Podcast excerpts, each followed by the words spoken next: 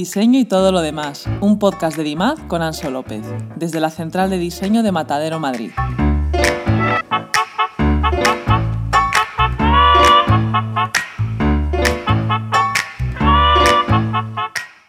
Ariadna Paniagua es diseñadora de moda y cantante en el grupo Los Punsetes. Desde 2004 viene haciendo valer un leitmotiv al alcance de pocas personas, un traje por concierto.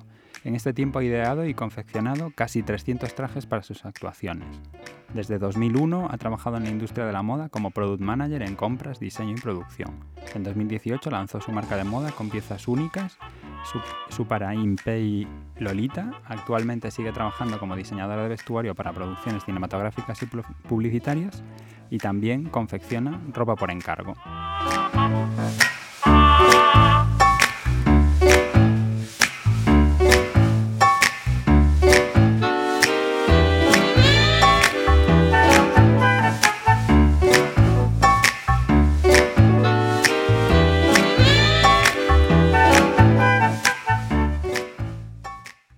Hola Ariadna, bienvenida a Diseño y todo lo demás. ¿Qué tal? Encantada de estar aquí. Tenía muchas ganas de charlar contigo. Es un honor que vengas a charlar sobre diseño, música y lo que surja en el podcast. Además, estoy casi seguro de que eres la persona más popular que ha pasado por delante de estos micros. Además, también eres la primera diseñadora de moda y espero que no la última. Y creo que, y lo creo de verdad, que tanto la música como la moda eh, lo queramos o no, son dos temas muy transversales. Quiero decir, seguramente hay gente que escucharía eh, a los punsetes y que no tenga ningún interés en la parte de diseño, pero estoy seguro que hay gente que escucha los punsetes y que tienen pensamientos, por poner un caso, ideológicamente muy separados, ¿no? Por ejemplo, pero en cambio hay ese punto de unión de la música, ¿no? Esos temas así como como muy transversales me, me gustan mucho. Y, y, la moda, aunque o la moda o la indumentaria o lo que sea, al final siempre, pues todo el mundo tiene que vestirse con más voluntad, más afán de diferenciación o, o más seguir al grupo, pues ahí está, ¿no? En tu caso, ¿qué fue primero? ¿La música o la moda? Pues mm, a lo largo de mi vida han estado bastante, bastante a la par, porque mm, mis padres sí que me inculcaron lo de escuchar música y todo tipo de música desde muy pequeña y a la vez como estábamos, bueno, la familia estaba relacionada con el mundo de la moda, también me inculcaron un poco eso, entonces vino un poco como de la mano. Sí que es verdad que cuando ya fui adolescente me empecé a interesar muchísimo más por la música, más por mi cuenta, y tenía muchas ganas de tener un grupo. Cuando tenía 14 años me acuerdo que soñaba con tener un grupo y mira, luego unos años después se cumplió mi sueño. Y mm, conocí a mis compañeros estudiando comunicación audiovisual, que es una carrera que estaba más relacionada con la música, el sonido, la imagen, pero luego mm, eh, terminé estudiando moda. Entonces, al final son como dos mundos que han estado muy presentes en mi vida y muy, pues no sé, no sabría separarlos, la verdad. Siempre he creído que esto de... Ahora, eh, o sea, has abierto ahí un montón de temas, ahora rescato algunos. Siempre he creído como que lo de los vestidos para las actuaciones era como un afán tuyo de, de convergencia, ¿no? De juntar esos dos ámbitos. No sé si es si, si, era algo que como empezaste en el grupo antes que a ser profesional no, lo sé, estoy mezclando las fechas, ¿eh? corrígeme si me equivoco. ¿Empezaste antes haciendo música o no? Empezaste antes haciendo moda y, luego empezaste con el grupo. No sé, no sé qué fue primero, pero yo, me parece como un buen intento. Yo al menos me pasa con muchos proyectos, ¿no? Como que intento aunar intereses y no sé si en tu caso ha sido lo mismo, ¿no? Lo de eh, elaborar los, los trajes para los conciertos. Sí, en 2001 empecé a estudiar moda y fue durante esos años cuando Manu y yo íbamos al karaoke, Manu empezó a pensar en la idea de hacer un grupo y en 2004 ya formamos el grupo y justo fue el año en el que yo terminaba diseño de moda, cuando dimos nuestro primer concierto y pensé que uno de los trajes en los que estaba trabajando en una clase de modelaje podía ser una buena opción para llevar en el primer concierto que diéramos. Y luego ya mm, me supo a poco como usar ese traje como para todos los conciertos o vestirme con ropa de mi armario y decidí que para el siguiente concierto me iba a hacer otro vestido y así sucesivamente hasta el día de hoy, que yo no sabía que iba a durar tantos años el grupo, pero encantada de haber hecho tantos trabajos. Pero nunca has fallado. Lo tuviste siempre, porque me imagino que al principio pues empiezas con uno, luego otro. No sé, hay gente vendiendo libros de la construcción del hábito, pero pocos hábitos me parecen, porque aparte requiere algunas veces te habrá costado más que otras o siempre hay algunos, he visto algunos de los que utilizas, he estado en algún concierto, algunos son especialmente elaborados. No sé si todos son así, si algunas veces te has visto muy apurada por tu propia tradición o no sé. Sí, claro, luego al principio también cuenta que mm, no teníamos tantos conciertos, entonces me era más fácil pues ir organizándome. Llegó un punto en el que teníamos bastante más conciertos y era más complicado. Sobre todo para las presentaciones de discos sí que he intentado hacer cosas más elaboradas o más pensadas y cuando he ido más apurada también he hecho las cosas de una manera como más, bueno, he intentado como aunar el esfuerzo y, a lo mejor hacer algo que me gustara el resultado, pero que fuera un trabajo de un día o dos, no de a lo mejor un mes, como puede ser el, trabajo que hago para una presentación de disco. Lo que no me gusta es descuidar el siguiente concierto que voy a tener me gusta pensar en, el siguiente y en qué me voy a poner y hacerlo. ¿Guardas, eh, tienes más de los conciertos que tienes previstos o, siempre vas en el siguiente? Pues antes de la pandemia iba como un poco al día. Como teníamos eh, bastante, con bastante antelación las fechas de los conciertos, me iba organizando, pero tenía poco tiempo y todo mi tiempo libre lo empleaba en hacer los trajes cuando llegó la pandemia, como no tenía mucho que hacer y tenía mucho material en mi casa, me dediqué a hacer como 20 trajes y he seguido haciendo. En este tiempo tampoco hemos hecho demasiados conciertos, entonces ahora mismo puedo decir que tengo 25 trajes sin utilizar. Ahora mismo se ha dado la vuelta a todo. Antes iba muy al día o muy pues a lo mejor la noche antes estaba terminando el traje que me iba a poner al día siguiente y ahora puedo bajar al trastero y decidir cuál me voy a poner para el siguiente concierto. El trastero ese tiene que ser un mundo. Eh, creo que esto ya lo hemos hablado alguna vez. No sé si el trastero pondrá límite a la tradición o, estás ya pensando en ampliarlo. Estoy pensando, siempre he pensado que mm, la, la, limitación de espacio no iba a ser una limitación para que yo siguiera haciendo trajes, entonces que me buscaría la vida. Ahora estoy viendo la opción de que mi madre me, me haga hueco en el suyo Entonces, bueno, así puedo seguir, seguir haciendo más. Total. Eh, de labor de conservación de museo, porque aparte, bueno, tú eres una profesional de esto porque has trabajado para marcas, luego hablaremos de esa parte, pero como estamos con lo de los trajes, ¿qué tal se conservan? Porque una de las cosas que tiene eh, las, las prendas es que se deterioran con el paso del tiempo. No sé qué tal, si has podido ver alguno de los primeros o si los has rescatado.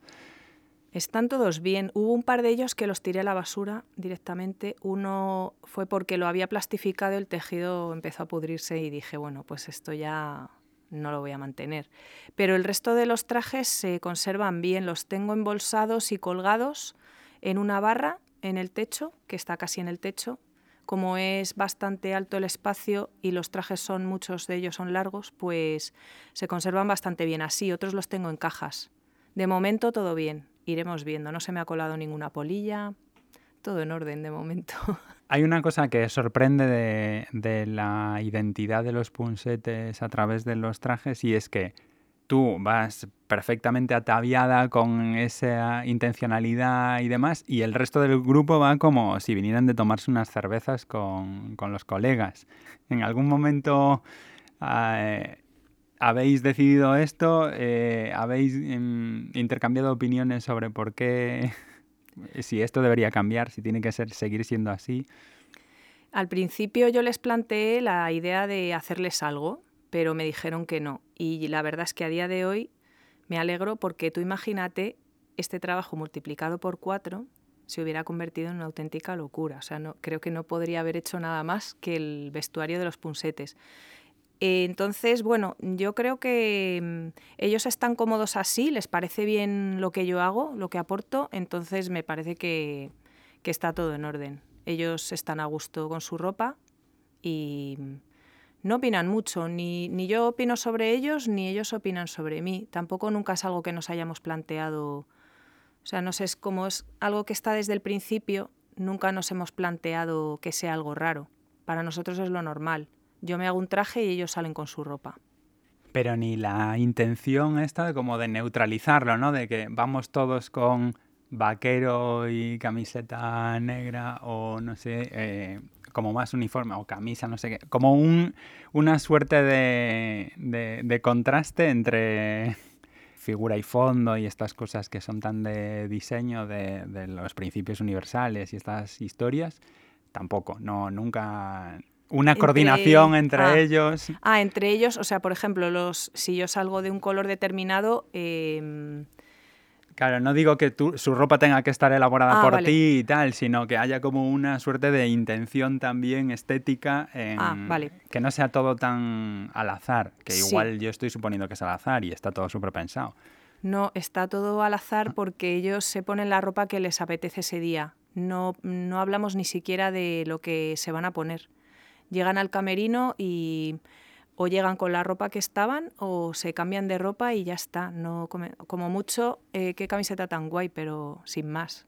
No es algo que, que hagamos con antelación ni, ni que opinemos mucho sobre los demás.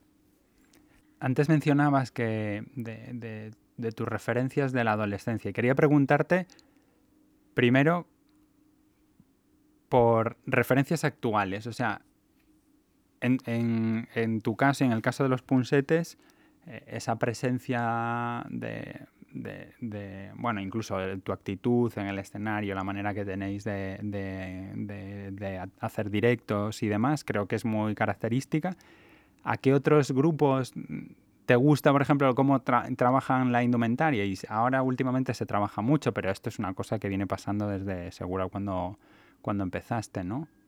Sí, me gusta, me gusta mucho, me fijo en los grupos coreanos. Me parece que llevan un trabajazo porque normalmente son varios componentes y en los videoclips que hacen ya llevan varios looks, o sea, ahí hay un trabajazo impresionante. Me gusta mucho, por ejemplo, La Bien Querida también, me parece que, que tiene una imagen muy potente. Mm, se pone trajes y luego hay veces que se pone vestidos también. No sé, siempre que la veo me transmite muchísimo la forma que tiene ella de, plantear su imagen. Y bueno, luego hay algunos grupos, en general me fijo mucho en Oriente, ¿eh? me gusta mucho los looks que, se hacen porque es cuando, o sea, creo que es la, son los looks más locos que hay y más exagerados y a mí me gusta todo eso, la exageración, lo que no podrías ponerte quizá por la calle. Ese tipo de cosas es siempre lo que más eh, me llama la atención. Hemos pasado de puntillas por eso, pero lo retomo.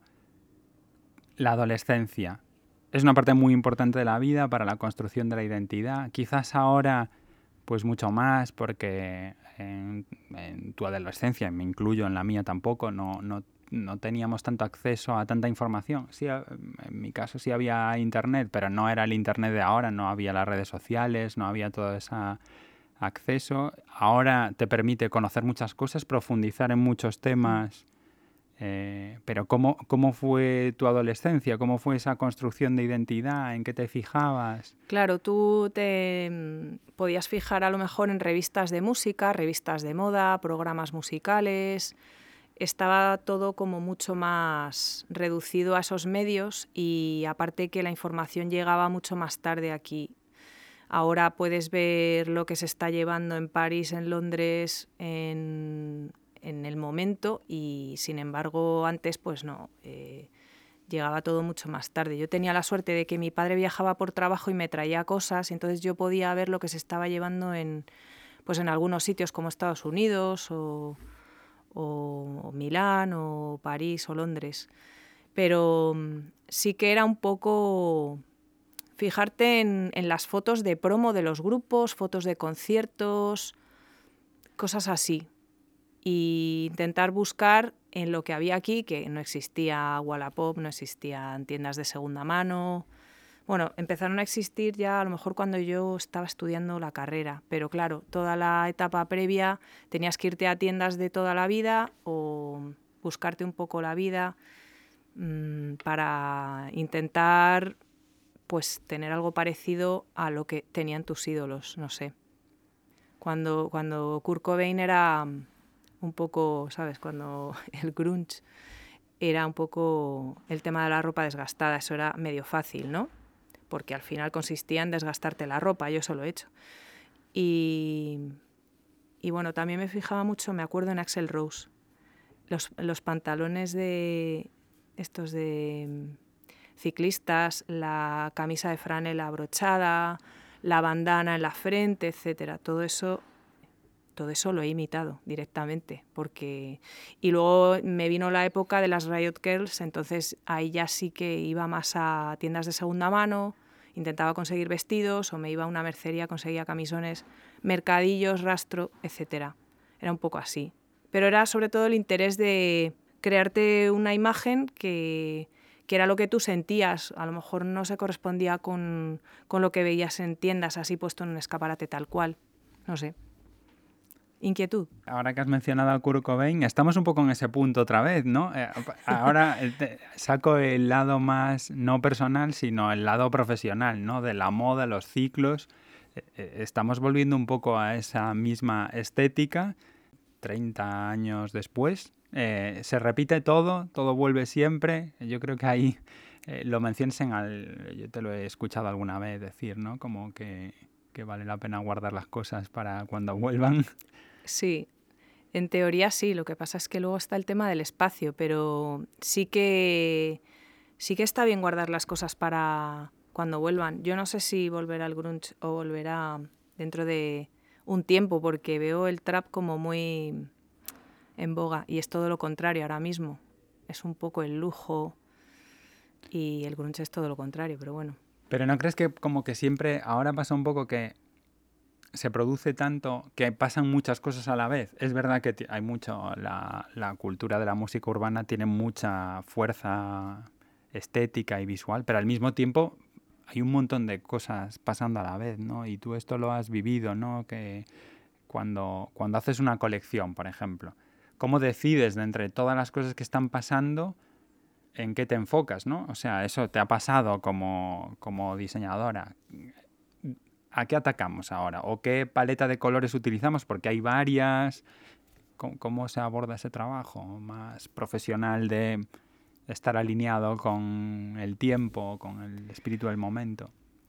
Cuando estás trabajando en una empresa de moda, em, tienes que mirar un poco lo que están haciendo otras marcas, es tu obligación prácticamente, porque tienes que tener un conocimiento del mercado. Y por otro lado, tienes que seguir un poco la, imagen que tiene la marca. A la vez tienes que ofrecer cosas nuevas. Entonces, bueno, es una. Como yo he trabajado normalmente, ha sido una apuesta en común de, pues eso, a, qué temas querías enfocarte en el momento, qué temas crees que, en qué temas crees que tu público puede estar más interesado para poder atraerle. Entonces, pues dependiendo del momento, te has ido más hacia un lado o hacia otro. En el caso de cuando he estado trabajando en, una marca que era más enfocada señora, a lo mejor eh, nos centrábamos más en temas estéticos y no tanto de inspiración de lo que estaba pasando.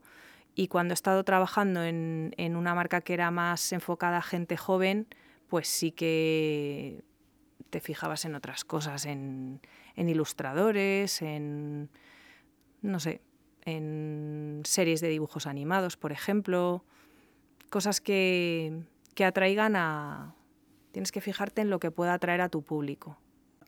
Esta parte de lo que comentas de atraer al público es, es muy interesante porque al final hay una relación de distancia ¿no? con ese público. Es, por un lado, eh, tú preparas una colección esperando la aceptación cuando eso llega a la tienda, pero no tienes tampoco ninguna garantía o, bueno, no sé si hay algún tipo... Bueno, ahora empieza a haber colecciones que, que, no sé, me estoy acordando de la GAM, que, que primero hacen el diseño, se, lo, se lo, lo, comparten, sobre todo las marcas estas online, ¿no? Y luego, pues en función de, la, de si la gente lo quiere y lo encargan, lo producen o no, que me parece una manera de producir muy, muy sostenible. Pero yo me imagino que cuando tú has estado trabajando en marcas no hacíais eso, sino que era, había una suerte de riesgo de acertar con, con eso sin saberlo, ¿no? Sí, ha sido siempre así y es que en realidad es una parte bonita del trabajo, intentar averiguar qué quiere tu público y qué quiere encontrar colgado seis meses después del momento que tú estás viviendo, que es en el que estás diseñando y produciendo la colección.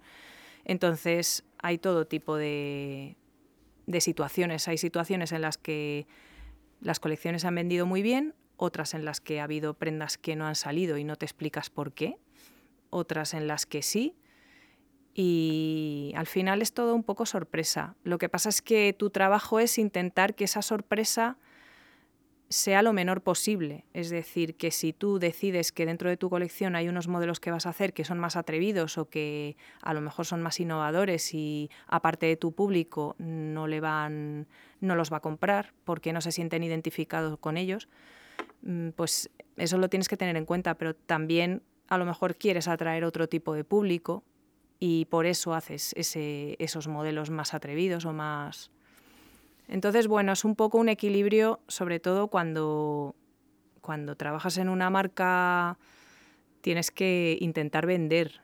Es muy romántico lo de diseñar y crear, pero tú tienes que intentar vender, para eso tienes que llegar a, a que tus, tu trabajo le guste a la mayor parte de la gente que compra tu marca o incluso llegar a más.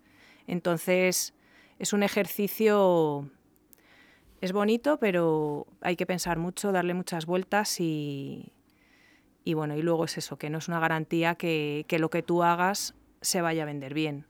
¿Cómo se van produciendo? Hay muchas marcas a las que se les ve evolucionar estéticamente y que si tú haces un poco una retrospectiva, te cuesta creer que sean las mismas personas que utilicen las prendas de una determinada época con las prendas de otra, ¿no? O sea, tú que lo has vivido y que has estado mucho tiempo haciendo este trabajo y que sigues metida en la industria, ¿cómo, cómo ves estos virajes? O sea, ¿cómo, ¿cómo de fáciles o cómo de planificados están?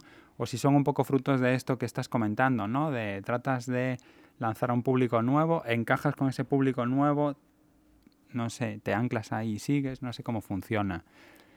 Depende de las decisiones que se tomen por parte de los dueños de las marcas, los CEOs, los...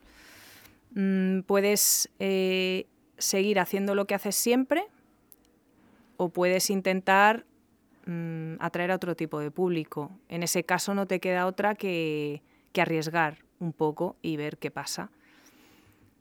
Mm, no todas las marcas lo hacen, pero sí que es verdad que hay algunas que, sufren cambios y, yo creo que estos cambios en los que tú ves que, no sé, igual pasan cinco años y dices, jo, no parece la misma marca, pues responden un poco a esto, a que también las marcas quieren experimentar o quizás no les vaya bien con lo que están haciendo a nivel números y no les quede otra que, imagínate, hacer algo más comercial porque es que si no cierran.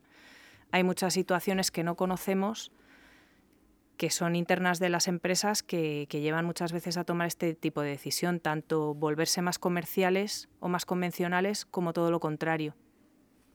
Quería rescatar, porque has mencionado antes y me lo había dejado por ahí, voy a volver a los orígenes. Perdón por el cambio de rumbo en la entrevista, porque aunque me parece muy interesante esta etapa, eh, me parece también que has dejado por ahí algunas ideas de y pasa pocas veces, ¿no? O quizás tampoco has seguido los pasos, pero sí hay una cierta tradición en tu familia. ¿Cómo ha influido tu familia y, qué cosas? Porque te lo he escuchado en, la charla que hiciste en el Design Wednesday, pero lo tocabas muy por encima, ¿no? O sea, que, que, haya varias generaciones de tu familia que se hayan dedicado a cosas que tienen que ver con la industria textil o con el textil o, al final con, con la indumentaria eh, cómo te ha marcado, ¿no? Y qué cosas, si es que quieres comentarlo, te han, te han marcado de cada una de esas personas. Pues mi bisabuela era lencera, hacía lencería en casa de una marquesa. Estamos hablando de, no sé, yo no había, no sé, los años, la posguerra. Y mm, mi abuela fue sastra, o sea, su hija fue sastra. Entonces yo recuerdo muchas tardes ir a casa de mi abuela. Con mi bisabuela tuve menos trato porque falleció cuando yo era, yo tenía 12 años pero sí que he visto muchos trabajos que ha hecho ella a mano y es increíble. Yo eso no me he puesto a hacerlo. Me parece que hay que tener una paciencia infinita y ese, ese tema nunca lo he tocado. Pero el tema de la confección sí, a través de mi abuela también, porque me acuerdo muchas tardes de ir a su casa y ella estaba con la máquina de coser, una vez me hizo un traje para una muñeca, que me acuerdo perfectamente que ese día yo quería haberlo terminado. Yo le decía, eh, pero está ya, está ya, era una falda y un, y un top para una Nancy. Y, y luego cuando he sido mayor me he acordado muchas veces de ese momento en el que yo le pedí a mi abuela que si lo había terminado ya, estaba yo con ella sentada en la mesa y la estaba viendo coser, pero estaba como impaciente por vérselo puesto a la muñeca. Y después me, me he acordado mucho de ese momento porque es que lleva mucho trabajo hacer una prenda y confeccionarla, entonces eh, mi abuela me decía, no, no, todavía no, hija, no está. Y ahora lo pienso y digo, es que claro que no estaba, porque se tarda muchísimo, lleva mucho trabajo hacer una prenda.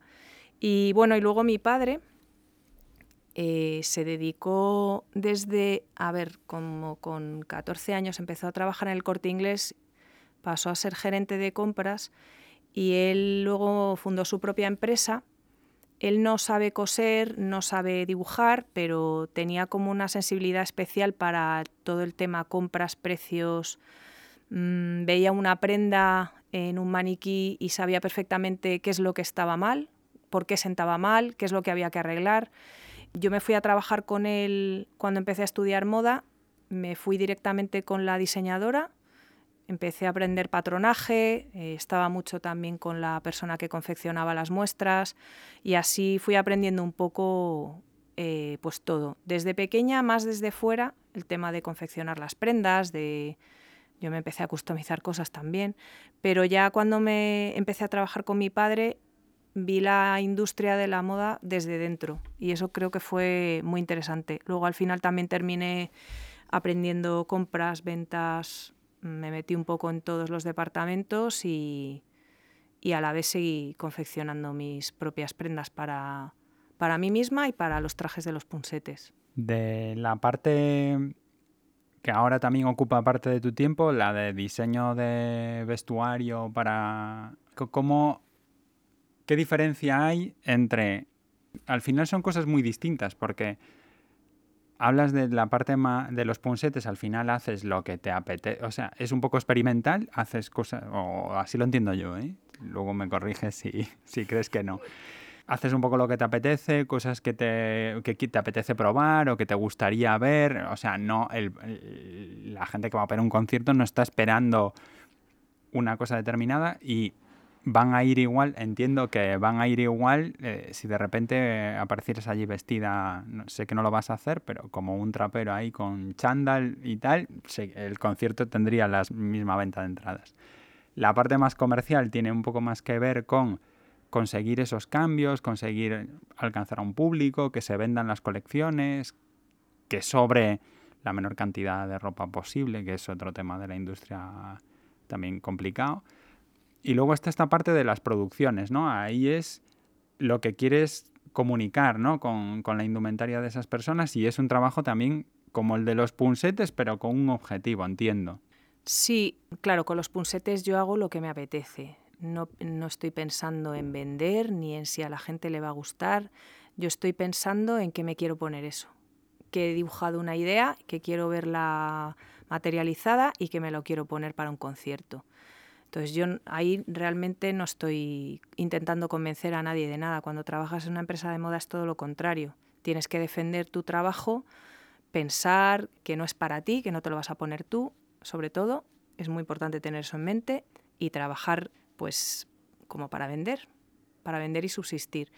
Y luego cuando, bueno, los trabajos que he hecho ahora mismo de vestuario, he trabajado en, en una película en refuerzo de vestuario y he hecho un par de publis, he hecho el estilismo. Entonces es un trabajo interesante porque mm, en publicidad, porque al final estás intentando construir un personaje del que te han hablado y tú tienes que hacer que esa persona, ese actor que va a participar en, en el anuncio, tienes que convertirle en la persona de la que está hablando el anuncio. Entonces, mm, vale que ahora mismo en, las cosas que he hecho suelen ser de actualidad, suelen ser en la época actual y no hemos hecho, o sea, no he hecho una, ninguna locura ni, ni nada. Mm, no es como un trabajo creativo en el sentido de decir estéticamente, pues es una locura, ¿no? es todo lo contrario. Entonces me parece un trabajo interesante porque de una forma neutra muchas veces mm, tú tienes que buscarte la vida para que esa persona, ese actor, de la imagen que, que, de la que el anuncio está hablando. Entonces me parece un trabajo que es como una vuelta de tuerca a todo lo que he venido haciendo desde los punsetes, que es un punto, eh, la empresa de moda, que es otro, y ahora este tema de vestuario. En el vestuario hay una cosa que me, no sé si por el momento, las redes o no lo sé, la ropa está o tiene que parecer siempre que está, eh, tú que aparte disfrutas con, empezaste eh, la construcción de la identidad a través de la ropa, de la segunda mano y de todas estas cosas, que todo sea ultra nuevo. Yo creo que hay mucho de eso en el mundo influencer y demás, las o sea, es una, cosa que me pone un poco nervioso, es en plan las zapatillas siempre blancas, las chaquetas siempre perfectas, como si aparte que todo parezca nuevo, lo entiendo y volviendo aquí a la referencia que has sacado tú de la cultura del trap, lo entiendo en los chandals. Un chandal puede tener mucho uso y siempre parece nuevo, la verdad, por, los tejidos más sintéticos y demás. Pero hay cosas como que cuesta mucho creer y, es verdad, y a la publicidad le pasa un poco igual, ¿no? ¿Cómo, cómo es ese, ese que proyectar un personaje, pero a la vez es un personaje bastante idealizado, o sea, tiene una capa de idealización de lo que esperas, o sea, del arquetipo de persona que esperas que tenga esa pinta, que no es la pinta que tenemos, o sea, al final la publicidad es para gente normal como nosotros, de la calle. Hmm.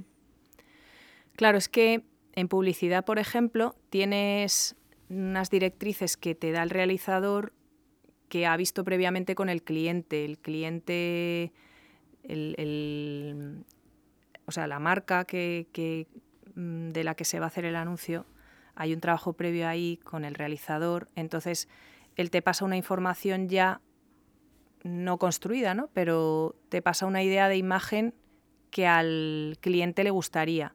Entonces eso facilita bastante más el trabajo. Luego tú viendo al actor, pues tienes que pensar un poco en cómo, cómo sería esa persona que va a aparecer en el anuncio, cómo sería esa, no sé, esa persona de 50 años que va a pedir trabajo, mm, por ejemplo, cómo sería ese señor camarero que trabaja en un bar y son todos actores. Entonces, no sé, es un trabajo también bonito porque es como con, unos recursos más neutros tienes que construir un personaje y no puedes no puedes acudir a florituras, ¿sabes lo que te quiero decir? Entonces, para mí es un trabajo interesante porque pues es como una vuelta de, tuerca, es como un como exprimirme más el cerebro, porque a mí me cuesta muchísimo más todo el tema de la neutralidad. Lo has dicho antes, te gusta el exceso. Sí, y, me, pero bueno, no sé. O sea, creo que esto enriquece al final. O sea, este tipo de, trabajo te enriquece a nivel creativo también.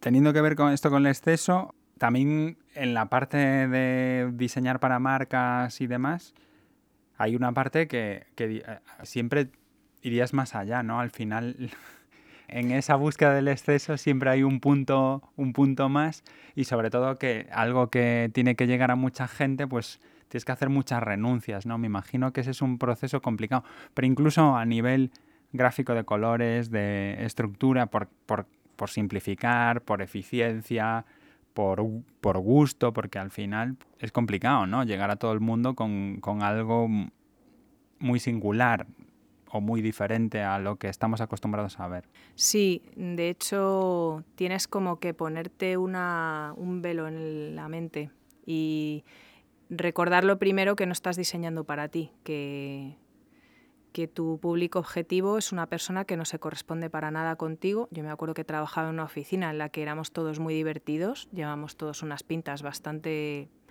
no sé, llamativas. Y había que pensar que esa gente que estaba trabajando ahí, vale, se iba a poner la ropa que diseñábamos, pero que no era el público objetivo nuestro, que era pues gente que, que iba más neutra, a lo mejor por la calle. Aunque la ropa que hacíamos era bastante divertida, pero Sí, claro, yo hubiera adornado las prendas a lo mejor con más cosas, pero rápidamente esa idea tenía que desaparecer de mi mente porque no estaba haciendo un vestido para los punsetes, estaba haciendo, pues estábamos creando una, una colección para, para, vender en una tienda y que la gente dijera, qué bonito, me lo voy a comprar. No, mm, Dios, esto cómo me va a quedar, eh, qué pintas voy a tener, etcétera. También hay que buscar la funcionalidad de eso. No sé, las renuncias también vienen por la funcionalidad. Una prenda que es difícil de ponerse o, que es difícil de presentar en una percha o en un maniquí eh, va a ser mucho más difícil de vender. Y mis prendas, por ejemplo, colgadas en el trastero, las que yo hago para los punsetes, muchas no se entienden colgadas en una percha. Por eso te digo que mm, sí hay que, mm, hay que disociar mucho ahí. ¿Ahí crees que las redes tú tienes un montón de perfiles, luego los enlazaremos. O sea, si alguien quiere eh, contactar contigo para hacerse algo, para confeccionar algo, mm, luego ponemos en las notas del podcast eh, los enlaces a tus diferentes cuentas de, de Instagram. Pero las redes en eso ayudan mucho porque tú puedes transmitir una imagen final de lo y yo creo que también ha cambiado mucho la, tanto la manera de contar la moda como la manera de, presentar los diseños, ¿no? Y, o, estas marcas que, no producen hasta que no saben la aceptación que tienen. O sea, te permite y te permite presentar de una manera diferente a una tienda, con los burros, con las perchas y demás, ¿no? O sea, ¿tú cómo lo has vivido? Porque tú has publicado un montón de cosas, compartes tu trabajo por, por Instagram principalmente. Sí, creo que Instagram es un buen escaparate para, para todo tipo de marcas, gente que esté creando cosas, porque al final es coger el móvil y entrar y ver. Entonces tienes esa posibilidad. Antes eso no existía. Tenías que tener la suerte de que una revista quisiera dedicarte un reportaje. El acceso era como mucho más difícil. O sea, llegar a tener cierta notoriedad o, o que la gente te conociera era una tarea que, bueno, no sé, era mm, para muy pocos. Y ahora cualquier persona que se hace una cuenta de Instagram y que, que hace unas fotos que estén bien y, tenga algo interesante que mostrar, pues puede tener muchísimo éxito. Entonces es una plataforma impresionante esto. Pues si te parece, llegados a este punto, vamos a pasar a las preguntas aleatorias. Vale. He metido una primera nueva, especial, edición eh, Ariadna Paniagua, que es ¿cuál es tu prenda favorita y por qué? Mi prenda favorita de las que yo he hecho. O en general, una prenda o una tipología de prenda por la que tengas especial predilección o que te guste mucho o que cuando la ves la compres o... Me gustan mucho las prendas con volantes, con colores chillones con pliegues eh, asimétricas, ese tipo de prendas son las que me llaman la atención cuando paso por un sitio y me paro. Y a la vez también me gustan mucho las prendas de color negro. Para invierno sí pero con las mismas características. O sea, me gusta que tengan, que estén sobrecargadas las prendas de información. No negro así en plan como voy yo, que la gente me ve en las fotos del podcast eh, con un jersey y un pantalón negro, sino eh, negro pero exuberante, ¿no? Con que tengan información, que tengan que tengan capas, que tengan, que transmitan complejidad. Sí. ¿Y por qué? O sea, que me imagino que tú, además, como conoces la... A mí me cuesta, pero ¿hay algo técnico en la elaboración de volantes, pliegues, que, que te llame especialmente la atención o que te guste o... Es que creo que desde que era muy joven siempre me ha llamado la atención mmm, todo lo que esté sobrecargado y sea excesivo. Y luego me he dado cuenta de que es que es lo más difícil de elaborar. O sea, mm, una camiseta negra que tiene dos costuras, pero si, si hablamos de volantes, pues ya los volantes coserlos, patronarlos, etcétera, los pliegues, todo esto. Cuando hay una asimetría, tienes que pensar muy bien y no equivocarte cuando estás en la máquina de coser, cuál es el lado derecho, cuál es el lado izquierdo, etcétera. No lo sé, creo que me gusta un poco complicarme la vida a la hora de, de hacer prendas y a la hora de ponérmelas. Es, no sé, es como que me llama la atención, me llama la atención, paso por un sitio, veo una prenda y me paro, me paro, digo, qué bien, qué bonito, qué bien hecha está, etcétera, no sé. ¿Qué consejo le darías a tu yo de 18 años? Sigue así. no sé, eh, creo que tomé decisiones correctas cuando tenía 18 años. Mi evolución fue favorable. Está todo bien. Nada que cambiar. Sí. Cuando miras a tu alrededor, ¿quién crees que tiene el trabajo más significativo? Gente de tu entorno, eh, tu familia, tus amigos, tus amigas. Eh... Pues gente que ha evolucionado, que, que ha hecho muchas cosas a lo largo de sus años de experiencia y que sigue teniendo inquietud por aprender, ya sea hacer un máster de lo suyo, del trabajo que tienen, o ya sea cambiar de profesión o buscarse un hobby aparte de su trabajo. Gente con inquietudes. Aquí hay una cosa también que, que no hemos comentado en la parte de antes, y es que aunque os ha ido muy bien en el mundo de la música, no ninguno del grupo vivís de, los punsetes y lleváis casi 20 años haciendo música, me imagino que contentos con el resultado y demás. Eh, esto tiene un poco que ver con eso, ¿no? Con, con esta gente que admiras que, que, que, son gente que son capaces de mantener eso, pues por un lado ganarse un sueldo y por otro lado hacer las cosas que, que le interesan. Sí, nosotros no vivimos de la música porque, bueno, también tiene que ver que somos cinco, vivimos en Madrid, algunos tienen familia allá y nunca nos hemos planteado así seriamente dejar nuestros trabajos y dedicarnos a la música. Si hubiera pasado eso, no, no, sé en qué punto estaríamos ahora, no sé cómo nos iría. A lo mejor nos habríamos hecho más giras por Latinoamérica, a lo mejor, que es un poco lo que nos, nos impide hacer estas, bueno, cierto tipo de, de cosas no podemos hacerlas porque tenemos nuestros trabajos. Entonces, pues sí, no sé. Mmm, es un poco así. ¿Qué acontecimiento cambió tu vida y cómo te la cambió? Me cambió un poco la vida tomar la decisión de estudiar diseño de moda porque cierto es que muchas veces mmm, menciono el tema de haber estudiado comunicación audiovisual. Eh, es una carrera en la que yo al final no, no trabajé nunca en nada relacionado con, con, este mundo, salvo vestuario, pero así estrictamente lo que estudié en la carrera, todas, de todas las salidas que pudiera tener, no me dediqué a ninguna de ellas. Y siempre pienso que fue una buena decisión porque al final he trabajado en moda, es lo que me ha hecho feliz en mi trabajo, eh, pues trabajar en moda, pero a la vez mmm, fue una muy buena decisión haber estudiado la carrera porque ahí es donde conocí a mis compañeros de grupo. Entonces, no sé, en determinado momento decidí cambiar de camino y, y fue un cambio, vamos, estructural en mi vida, desde luego, que determinó mi futuro. Pero entiendo que acabaste comunicación. Sí. O sea, te hiciste las dos. O sea, acabaste, no. Y, y, ahí me imagino que fue con lo que contabas antes de eh, ver un poco más de cerca lo de tu padre cuando decides, yo quiero aprender más de esto, ¿no? Hay, eh, ¿Cuándo es el clic de quiero dedicarme a la moda o quiero aprender sobre esto? Porque tenías mucha exposición, pero hay, me imagino que habrá un momento que igual no recuerdas en el que dijiste... Estaba estudiando, estaba en quinto y estaba trabajando con un profesor de la facultad.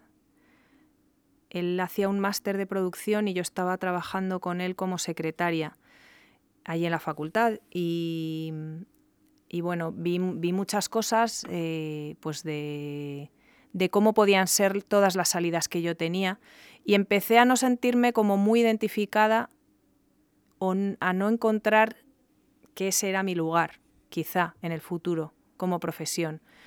Y mm, recuerdo que mi padre, antes de estudiar comunicación audiovisual, un día en casa cenando, les dije, voy a estudiar esta carrera cuando termine COU. Y me dijo mi padre, vas a estudiar esta carrera, yo sé que te gusta mucho la música, pero también te gusta mucho la moda, ¿por qué no estudias patronaje industrial, que es un trabajo muy bonito, está muy bien pagado, y yo te veo más ahí, no, no, no sé.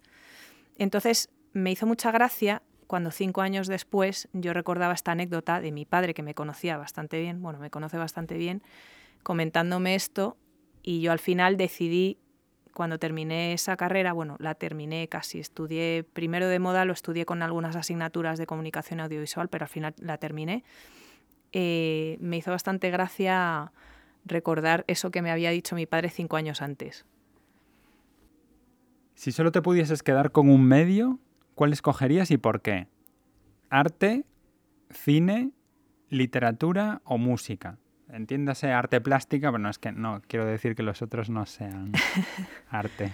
Ostras, creo que me quedaría con la música. Si no me dejaran, o sea, si tuviera vetado todo lo demás, diría que no quiero tener vetada la música. En tu caso es bastante obvio, pero, pero sí, mm, ha salido más veces esta pregunta y la gente se queda con la música. No sé en tu caso por qué sería, pero vamos, yo me imagino que hay muchos factores. O sea, como que es la que más te acompaña, ¿no? Tampoco escucho demasiada música. No soy una persona que esté escuchando música todo el día, eso es cierto. Pero es una parte muy importante de mi vida, que me influye y, y bueno, tengo que estar al día con eso. O sea, tengo no como una obligación, pero es algo que si me quitaran eh, me pondría muy triste. Si la vida durase 400 años, ¿qué carreras profesionales te habría gustado tener? Historia del arte y psicología, por ejemplo. Y aún te sobran años. Aún me sobran años, ostras. Pues es que, claro, estudiar medicina, igual soy de letras, no sé. No sé cuántos años me hubiera llevado a estudiar, pero sí que sí que son dos carreras, por ejemplo, historia del arte y psicología, que me interesan muchísimo y que siempre he pensado o he fantaseado con la idea de quizá estudiarlas cuando me jubile o cosas de estas que, te apetece hacer cuando ya a lo mejor dejas de trabajar. No sé, 400 años. Historia del arte, entiendo que por, por profundizar más. Sí, Sí, porque me acuerdo que cuando lo estudié en el colegio y cuando tuve asignaturas en comunicación audiovisual y en moda, era un tema que me interesaba muchísimo. Y siempre cuando hacían análisis de, cuadros o de obras, eh, tenía como mucho interés y siempre pensé que es una carrera que únicamente por darme el gusto de saber bien, en profundidad, eh, sobre épocas de periodos eh, artísticos o, ciertos autores que me interesan y que es una cosa que al final pues uno va dejando, va dejando o no profundiza y, estudiando la carrera seguro que me centraría muchísimo más en, pues en todo este tema del arte. ¿Qué sería la primera cosa que hicieses si ganases la lotería? Dios mío, comprarme una casa más grande, quizá, para mm, trabajar un poco más holgada, porque mi casa tiene 40 metros y el salón es el taller. Tengo cuatro máquinas de coser, la mesa de patronaje y a la vez tengo la tele, la mesa con el ordenador, el sofá. Entonces, creo que es lo primero que haría. Organizas cena con amigos, los pones en la mesa de, de este coser. sí. sí, estoy como trasladando siempre cosas de un lado a otro. Entonces siempre me ha siempre he pensado en si tuviera una habitacioncita más como aparte para, no digo una mansión, ¿sabes? Pero bueno, quizá... Pero es todo muy móvil, entiendo. Si lo puedes mover y... Sí, sí. O sea, en realidad estoy así todo el rato. Eh, pongo la máquina de coser en esta mesa, entonces si el ordenador estaba ahí lo pongo en esta otra mesa y así me organizo un poco. Y cuando termino de trabajar recojo todo. que igual es a los dos días o a los tres días, no sé. Es un poco laboratorio mi casa, entonces por eso quizá lo primero que haría sería comprarme una casa más grande. ¿Qué obra de arte o literaria ha influido directamente en tu vida? Mm, literaria, me acuerdo que hubo un par, Memorias de una geisha y mm, El tiempo entre costuras, porque bueno, me interesa mucho Japón y hablaba, Memorias de una geisha hablaba bastante de la cultura japonesa, de, todo el tema pues de, las geishas y los kimonos, tal. Luego salió la película, la vi, me pareció una obra de arte y, y bueno, son, son obras que están bastante relacionadas con la moda. En el tiempo entre costuras era bastante divertido ver cómo ella elaboraba sus encargos y te lo describían de una manera bastante gráfica. Yo me, a mí me era muy fácil imaginarme a ella en, su taller en Tetuán. Eh, entonces, bueno, estas dos me han marcado bastante. O sea, las recuerdo con mucho cariño. las tengo en casa, me las volvería a leer una y otra vez. Si pudieras volver atrás en el tiempo y hacer una cosa diferente en tu vida, ¿qué sería? Ah, vale. Em, tuve la oportunidad de ir a ver a los Ramones y no fui a verlos con 14 años. Es que ni se lo pregunté a mis padres, ni me lo planteé, porque el grupo lo había escuchado un poco y tal, pero luego se convirtió en mi grupo favorito. Eso yo no lo sabía con 14 años, lo supe con 15, 16. Y me acuerdo de haber tenido la oportunidad de ir a ese concierto en Madrid y no fui. Y luego ya, pues no, no pude ir nunca más, claro. Creo que no tocaron nunca más aquí los cuatro juntos. ¿Como aprendizaje has extraído algo de eso? En plan, ahora siempre que te plantean algo en lo que tienes dudas, dices que sí, no sé, algo por el estilo. La verdad es que no, tengo la cabeza muy fría algunas veces y si tengo algo más importante que hacer, o imagínate que es un concierto y al día siguiente tengo algo importante que hacer y quiero estar descansada, no voy a ir al concierto. ¿Qué te parece? No he aprendido nada de eso, de ese día. Bueno, la siguiente que tengo eh, creo que es muy adecuada hoy porque quizás eres la persona eh, más popular de las que han pasado por el podcast. Muchos, tú también eres diseñadora, pero, pero tienes esta faceta pública. Entonces me, me interesa saber la respuesta a, esta pregunta.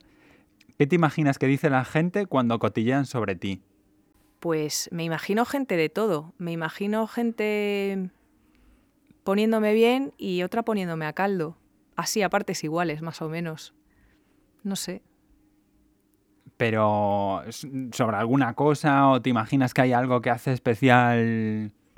Bueno, eh, el hecho de que no me muevan los conciertos ha suscitado muchos comentarios, para bien y para mal. Ha habido gente que me ha dicho que tenía mucho mérito porque son ellos, dice, yo a lo mejor he intentado estarme quieto y no, no lo he logrado.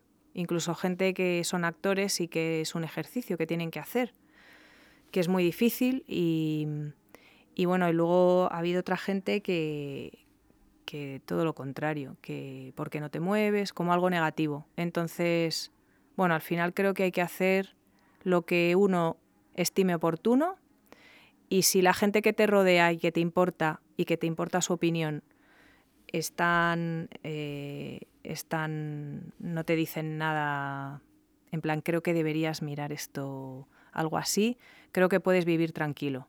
Porque opiniones de gente que no conoces, mm, no sé, no sé cómo de importantes son, la verdad. En los Ponsetes la habéis dedicado una canción a esa gente. Sí, Sí, sí. ¿Qué te preocupa en este momento? Me preocupa que se reanude la vida social, cultural, etcétera, lo antes posible. Me gustaría pasar página de esto que ha pasado para poder tomar decisiones tranquilas sobre trabajos que tengo que hacer, para ir tranquila a los conciertos, para que haya más conciertos, para que salga, siga saliendo más trabajo, eso me preocupa. Me gustaría que a partir de ahora o de, un poco, o sea, de, hoy a, poco tiempo podamos vivir tranquilos en este sentido. Yo y todo el mundo. Suscribo totalmente. Además, es que siempre nos vamos dando como un poco de plazo, ¿no? Ahora tal, mm. luego siempre viene. Yo creo que es totalmente opinión personal. No estamos tan mal, sigue siendo una situación grave, pero, pero nos hemos instalado en esta cosa de, de no sabemos si seguir, si pararnos y, eso aplica a muchas cosas. A, vosotros os tiene que afectar mucho pues con las giras, con que no haya decisiones eh, consensuadas. En unos países sí, en otros países no. Aquí sí, aquí, en esta comunidad sí, en esta comunidad no. Esta sala cierra, esta no. sí, muy complicado. Suscribo. Eh, volver a la normalidad, que nunca volverá a ser normalidad, yo creo, pero pero a otra cosa, o sea, a pasar página. A poder hacer planes a más de una semana vista, por lo menos. ¿Qué valoras más sobre ti misma? Valoro mi capacidad de, trabajo. La verdad que, creo que eso está bien en mí. Mm, soy una persona trabajadora y no me importa estar un montón de horas dedicando tiempo a, solucionar algo mm, cuando voy a lograr un objetivo. Tengo poca paciencia, pero trabajo muchas horas. Incluso cuando en teoría no tengo nada que hacer, me genero yo el trabajo. O sea, me pongo yo a hacer cosas. Yo el sofá en mi casa está de adorno, no. Entonces creo que valoraría eso en mí. Entonces la que te voy a hacer ahora creo que tiene mucha relación. ¿Qué tarea estabas haciendo la última vez que perdiste la noción del tiempo? Coser, coser, porque me, siento en la máquina y me da la hora de comer y digo, ¿qué? ¿Que ya son las dos? No me lo puedo creer, pero sí, me he sentado a las nueve de la mañana, no he levantado la cabeza en toda la mañana y de repente han pasado las horas y no me he dado ni cuenta. La mejor persona para la que has trabajado era muy buena porque... Era muy buena porque tenía claro mm, los objetivos que quería cumplir, era una persona trabajadora y daba ejemplo aparte. Porque mm, cuando trabajas con un equipo y tú eres el jefe de equipo, creo que es importante que tu equipo vea que, tú también trabajas igual que los demás. Eso me parece fundamental. No por ser el jefe de equipo, delegas y lo hacen todo lo demás, eh, los demás. Y una última, ¿qué te parece más interesante de estar con gente? Lo que te puedan aportar a todos los niveles en una charla con esa persona. Porque a lo mejor empiezas hablando sobre el trabajo que hacen, pero te vas a hablar, te pones a hablar de otros temas, ¿no? Psicología, cosas así, no sé, o su día a día.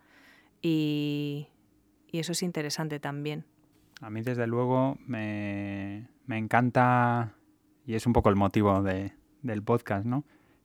Ir saltando de temas. Yo creo que hoy hemos hablado de unos cuantos, eh, seguro que nos hemos dejado algunos y el tiempo al final eh, hemos estado charlando una hora. Creo que han salido cosas muy interesantes. De algunas seguramente hubiéramos podido seguir hablando un rato más. Eh, había algunas que, se han quedado en el tintero. Siempre pasa. Pero, pero Ariadna, me ha gustado mucho charlar contigo este ratito. Muchas gracias por compartir. Pondremos los enlaces a todos los proyectos que, que tienes en marcha para quien quiera pueda profundizar sobre ellos. Y muchas gracias por estar aquí. Muchas gracias a ti por invitarme. Ha sido un placer y me lo he pasado muy bien hablando contigo.